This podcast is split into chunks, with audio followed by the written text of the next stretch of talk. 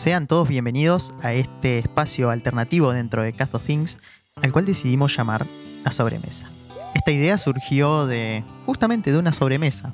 Después de grabar uno de los programas, nos sentamos a intercambiar un poco y nos dimos cuenta de que más allá de, más allá de los chistes y del encarar con humor algunas cuestiones, también está bueno y, y es muy valioso poder dar a conocer también un poco nuestra opinión joven al respecto de, de algunas situaciones. Sí, y hablar en serio de muchas cosas que nos involucran. Y sí, sí, tal cual, es muy importante, porque es una manera también de conocernos de otra manera. La idea de este espacio es poder generar en esa semana donde el podcast no sale, justamente, no un episodio, pero sí una pequeña sobremesa, donde vamos a traer a la mesa, después de, después de haber compartido una grabación, algún tema que nos preocupe. Últimamente, eh, la iglesia ha comenzado a dar algunos, algunos giros de alguna forma gracias a bueno gracias al Papa Francisco y gracias a todo un cambio de la, de la perspectiva y la, y la hermenéutica en la cual estamos entendiendo la iglesia hasta este momento, que nos demanda a nosotros también aprender a leer de nuevo los signos de los tiempos. Tal cual, tal cual. Las encíclicas que ha sacado nos han hecho pensar mucho en este tiempo que estamos transcurriendo. Exactamente, hasta el momento, más allá de alguna pequeña mención, las encíclicas, por ejemplo, siempre me hace mucho ruido Laudato Si más que nada. Tal cual. Nunca ha habido como toda una encíclica dedicada a una cuestión como es lo ambiental, o como está pasando también con, con Fratelli Tutti en este momento, que también está haciendo mucho ruido y que, y que está empezando a abrir algunas puertas en las que era insólita la presencia de la iglesia hasta ese entonces. Sí, a mí me resonaba esto de Laudato Si, de lo, que es crear conciencia de una ecología integral que no solamente aplica a lo que es el cuidado de la naturaleza, el medio ambiente, sino que es también la forma en cómo pensamos, cómo queremos cuidar ese medio ambiente en el que vivimos y qué importante es saber cuidarlo. Sí, yo creo que, se trata un poco de esto, de, de entender que el cuidado de la creación, el cuidado de lo que nos rodea y de nosotros mismos no es una cuestión ajena a nuestra fe católica. Entender que el cuidar la creación, cuidar también eh, lo que Dios nos dio, es una manera de, de, cumplir y de llevar adelante nuestra fe. Y me venía a la mente lo providencial, creo que ya se ha hablado mucho del nombre que eligió Jorge Bergoglio para su papado como Francisco, digamos, entendiendo también, bueno, el grandísimo San Francisco de Asís, que fue súper adelantado a su época con el tema este de la ecología, de la, del cuidado de la creación, de los animales, que muchas veces se dejó muy de lado, quizás tapado por otras cuestiones también importantes, pero que, que está bueno que lo podamos, entendiendo también el tiempo que corre y, y los acontecimientos que estamos viviendo, y también entendiendo que estamos en una situación en donde la, en nuestro planeta está en peligro. Y es muy importante, me parece, esa apertura de parte del Papa y, y de parte de la iglesia en general a cuidarlo. Exactamente, estamos en un momento de la iglesia donde el escenario cambió realmente. Ya no estamos seguros en el lugar donde estamos. Es la primera vez que podemos decir que se puede terminar todo acá. Tal cual. Y eso nos, nos lleva también a pensar un poco también como la, la cronología de estos mensajes que está dando el Papa hasta este momento, que es primero abrir la cabeza, darle una vuelta de tuerca y también entender esto, esto que también eh, lo decía el Papa en la bendición en Urbi et Orbi. No sé si se acuerdan al principio de la pandemia. Sí, sí. una imagen muy fuerte, solo en la Plaza San Pedro, bajo Sí, la sí, lluvia. sí. Exactamente, este, este mensaje que nadie se salva solo. Sí, sí. Muy impactante era verlo y escucharlo, porque a todos, como creyentes, como practicantes, como cristianos, nos ayudó mucho a tomar conciencia. Exactamente, en medio de toda la desolación que estaba dando la pandemia, de toda la desesperanza que había realmente, porque no es sencillo estar uno encerrado en su casa eh, sin poder salir y solamente eh, bañándose en alcohol realmente cada vez que uno pisa afuera.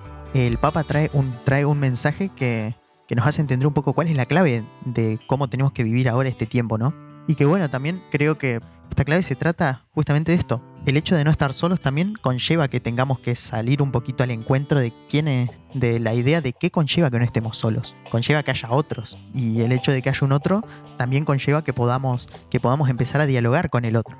Creo que justamente este hilo entre Laudato Si Fratelli Tutti va un poquito por ahí. No son encíclicas que están aisladas entre sí. No, por supuesto, hay una conexión entre ambas y es justamente esto de, de que el cuidado de la creación y el acercarse al hermano, el dialogar con el otro, son esenciales en nuestra fe. O sea, yo creo que, que de pronto tenemos que entender y ser conscientes de esto, de que la hora de tomar en serio estas cuestiones es ahora. No podemos dejarlo pasar y no podemos concentrarnos en, eh, bueno, lo que nos decía Francisco ya en su momento en, en Río, antes de todo esto, de licuar la fe, de simplemente tomar pedacitos y lo que nos parece. Sí, tal cual. Y que en realidad lo- lo- la fe integral es el cuidado de la creación, es el diálogo y el encuentro con el hermano. No lo podemos dejar de lado. Tal cual me acuerdo cuando decía eh, no balconear la fe y llevarlo al plano de decir todos somos hermanos ante Dios y con el cuidado de naturaleza, el medio ambiente y entre nosotros esa unión que hay que bueno, eh, Francisco, San Francisco de Asís tenía esa conexión con la naturaleza. Exactamente, sí, para Francisco todo, todo eran hermanos. Tal cual. Y yo creo que la pandemia también nos da una enseñanza. Más allá de, como vos decías, la desesperanza, la desolación, este mensaje de Francisco nos hace resonar varias cosas.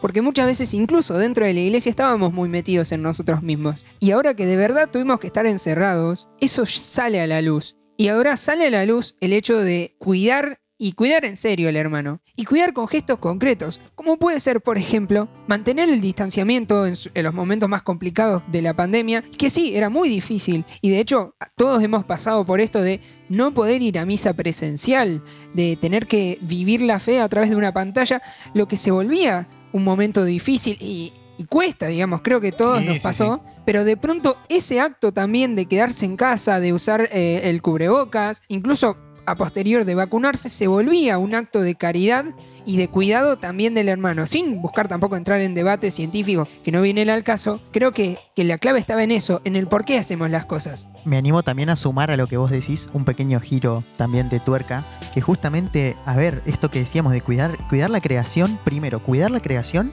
es cuidar al hermano también, porque el hermano también es parte de la creación, igual que vos. Y a, veces en toda esta situación, digamos, de, que instauró la pandemia con las cuestiones digitales, con la tecnocracia, justamente con, con el dominio de la tecnología por sobre todo, creo que también una forma de cuidar también en este contexto tan complicado es saber escuchar al hermano, saber ir al diálogo, eh, hacerle saber justamente que, que no todo es imágenes, que no todo es Instagram, que no todo es, es fotos y que no todo es apariencia y que hay un hermano también del otro lado que está dispuesto a escucharte y que está dispuesto también a, acompañarte en el proceso que estés pasando, ¿no? Por supuesto, yo creo que nos ha descubierto, y hablo creo que un poco por todos, a mí en mi caso me pasa, yo siempre tuve esa vocación misionera, que en realidad la tenemos todo por ser parte de la iglesia, pero yo en específico siempre formando parte de grupos misioneros, de la IAM, y de pronto nos significó un cambio de paradigma, de que por ahí la misión como la entendíamos antes cambia, deja de ser tal cual era y tiene una, un ámbito más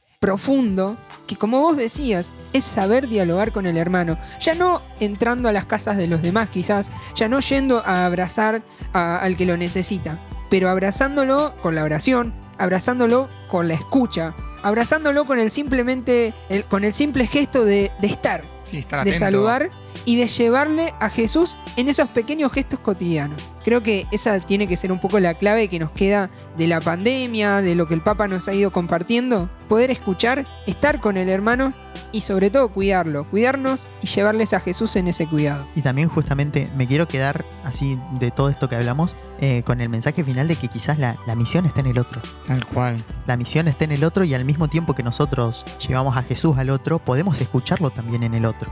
Y cual, que, sí. Y que justamente esto, en esto de la misión está la oportunidad también. O sea, no solamente mis- misionar sería salir a buscarlo, sino también está la oportunidad de encontrarlo. Sí, sí, eh, esto de estar atento, los detalles, capaz que no lo podemos ver presencialmente a veces, pero sí una llamada de alguna manera para preguntarle, ¿cómo estás hermano? ¿Qué necesitas? Que le compartamos. ¿Y si es Jesús al que se lo estás diciendo? Es que ese es el punto, ver a Jesús en el hermano. Nos lo dijo él mismo. Yo estoy en cada una de esas personas. Bueno, como verán, este espacio tiene un cierre bastante distinto a los otros, pero que queremos quedarnos con esta idea, con estas ideas que hemos podido eh, masticar en esta, en esta sobremesa. Así que nos vemos y bueno, nos estaremos encontrando en otra sobremesa.